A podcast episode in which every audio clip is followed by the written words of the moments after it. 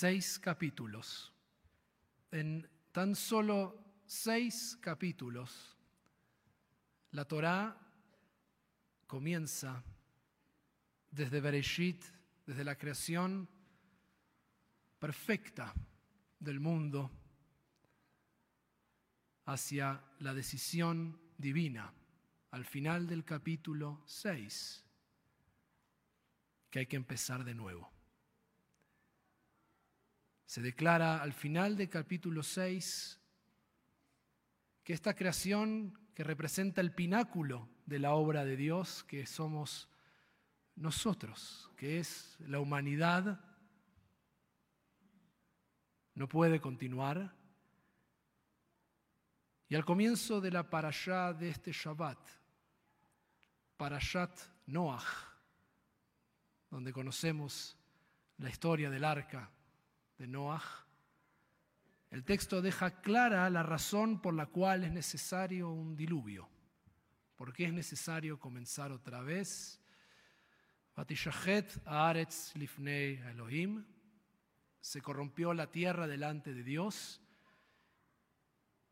y de forma escalofriante. El texto dice, Vatimale Haaretz. Se llenó la tierra de la palabra que en hebreo es violencia, y el texto de la Torah dice, Batimale haaretz jamás. Y se llenó la tierra de violencia. La tierra está llena de violencia. Se ha llenado de esta palabra.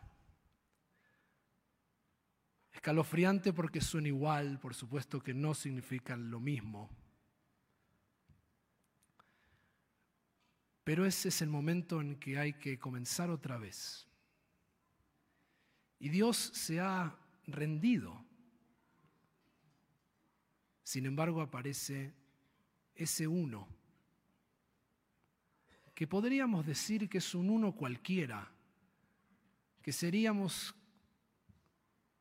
quisiéramos creer cada uno de nosotros en esa personificación que es Noah. Ish Tzadik Tamim, un hombre justo e íntegro, lo llama la Torá. Porque es justo hacia afuera, pide justicia, pero no alcanza hacia afuera.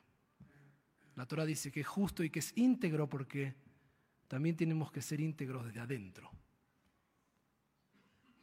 Tenemos que estar completamente sanados para entender que somos ese uno, que somos ese Noah, a través del cual Dios dice, voy a probar de nuevo, voy a salvar a la humanidad. Y estas semanas, incluso ayer, cuando celebramos una jupá, se me acercó una persona que volvió a preguntarme lo que le preguntaríamos al rabino, porque creemos que el rabino tiene esta respuesta. Y obviamente la pregunta es, ¿dónde está Dios? No es la primera vez que me lo preguntan a mí, no es la primera vez que nos lo preguntamos. Tenemos lamentablemente una colección de fechas entre persecuciones, expulsiones, quemas de libros, inquisición, destrucción de templos, migraciones, ataques terroristas, no solo los que estamos ahora vivenciando, sino también otros que ya conocemos en Israel, en Argentina. No es que no conocemos de esto.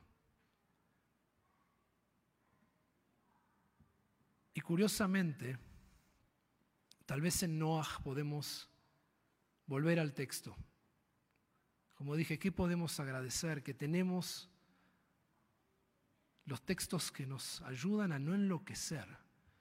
Digo los textos como puedo decir las melodías, las canciones, los ritos, las neirot, la copa, la jalán. Necesitamos todo eso Necesitamos unirnos, no porque vamos a encontrar una respuesta, sino para poder estar juntos, para poder tratar de no perder la, cordura, que es lo que nos ha salvado. Y entonces está este Noah. Y a la pregunta, ¿dónde está Dios? La respuesta es Noah. Dios podría hacer lo que quiere. Puede destruir la creación, puede rehacer la creación, puede hacer él mismo una barca, quiere salvar los animales que quiere, puede hacer todo, pero no. Dios es libre en su creación y le otorga algo de esa libertad al ser humano, que es libre. Y somos co-creadores, somos responsables. Y por eso Noah tiene que hacer la tarea, porque Dios ya hizo su parte. Me recuerda esa historia de la persona que le dice a Dios, no ves todo el sufrimiento, todo el dolor, todo lo mal, ¿por qué no envías a alguien? Necesitamos ayuda. Y Dios le responde, ya envié ayuda, te envié a ti. Nosotros somos Noah. Cada uno de nosotros tiene que ir a ese lugar de pureza, de paz y no solo exclamar justicia afuera, tenerlo adentro y solo así vamos a poder, desde esta fragmentación, tratar de hacer un ticún y unirnos y lentamente poder recuperar algo de lo que se ha roto. Entonces digo que tenemos este tal vez pequeño ejemplo en la Torá porque Noah construye el arca y pone a todos los animales en un mismo lugar. Mientras afuera se destruye todo, adentro hay una especie de burbuja, donde curiosamente, ¿quiénes están adentro? No solo Noah y su familia, están los depredadores y sus presas uno al lado del otro. Y el Midrash, a modo de enseñanza, se pregunta cómo sobrevivieron, cómo no se comieron los unos a los otros. Y el Midrash responde, tuvieron que aprender los animales que para poder sobrevivir adentro de esa burbuja mientras se destruía el resto, había que aprender a ceder algo de la voracidad. Había que aprender a ser más que una bestia. Y el Midrash, por supuesto que está hablando de cada uno de nosotros. Porque somos, como diría Heschel, más que humanos. Se espera que seamos más que simples criaturas biológicas. Tenemos una neshama, tenemos algo intangible Necesitamos esa integridad, algo de esa paz. Y es la única manera, es la única manera que en el largo plazo vamos a poder continuar esta historia. No solo eso, sino porque tenemos una garantía. Tenemos una garantía y es que cuando el diluvio se acaba, aparece aquel pacto divino de que el mundo no volverá a destruirse. Y eso es el arco iris. Aparece un arco iris y es una señal para nosotros de la promesa de Dios de que el mundo no va a volver a atravesar una destrucción total y justamente es que el arco iris no es blanco o negro. El arco iris tiene todos los colores.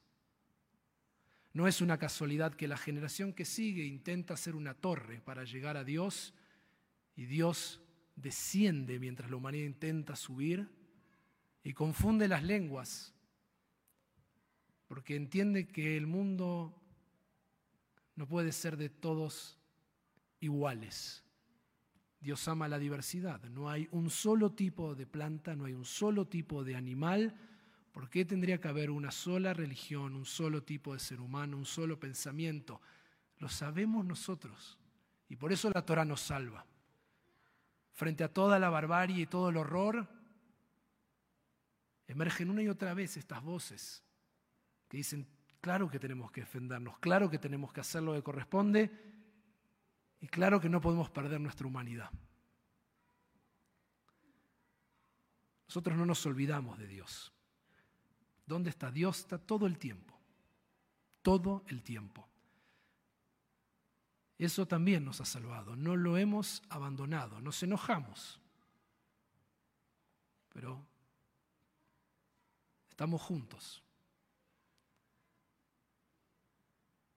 Dios dejó esa promesa dejó el arco iris y prometió no volver a destruir el mundo. Lo que no prometió fue que nosotros no nos destruyéramos los unos a los otros. Por eso no tengo un mensaje, no tengo una palabra para decir más que una interpretación. que es tratar de buscar cada uno en nuestra teba, en nuestro propio, en nuestra propia arca, tratar de mantenernos íntegros, tratar de mantenernos en paz. Por eso hablé del Sukach Lomeja. Y más que todo estar unidos. Estemos juntos. No estamos solos. Tenemos una comunidad y tenemos que estar todos juntos en esa teba. Lo último es que esa teba, esa palabra que es arca, aparece solo una vez más en toda la Torah. Es donde va Moshe. En ese canasto se llama Teiba. Y Moshe va, como sabemos, a guiar al pueblo, a salir adelante con la ayuda de Dios y llevarlo a la tierra prometida. Así que estemos juntos, mantengamos la integridad, busquemos lo que nos trae paz, tratemos de no enloquecer y llegaremos a la tierra prometida una vez más. Shabbat Shalom.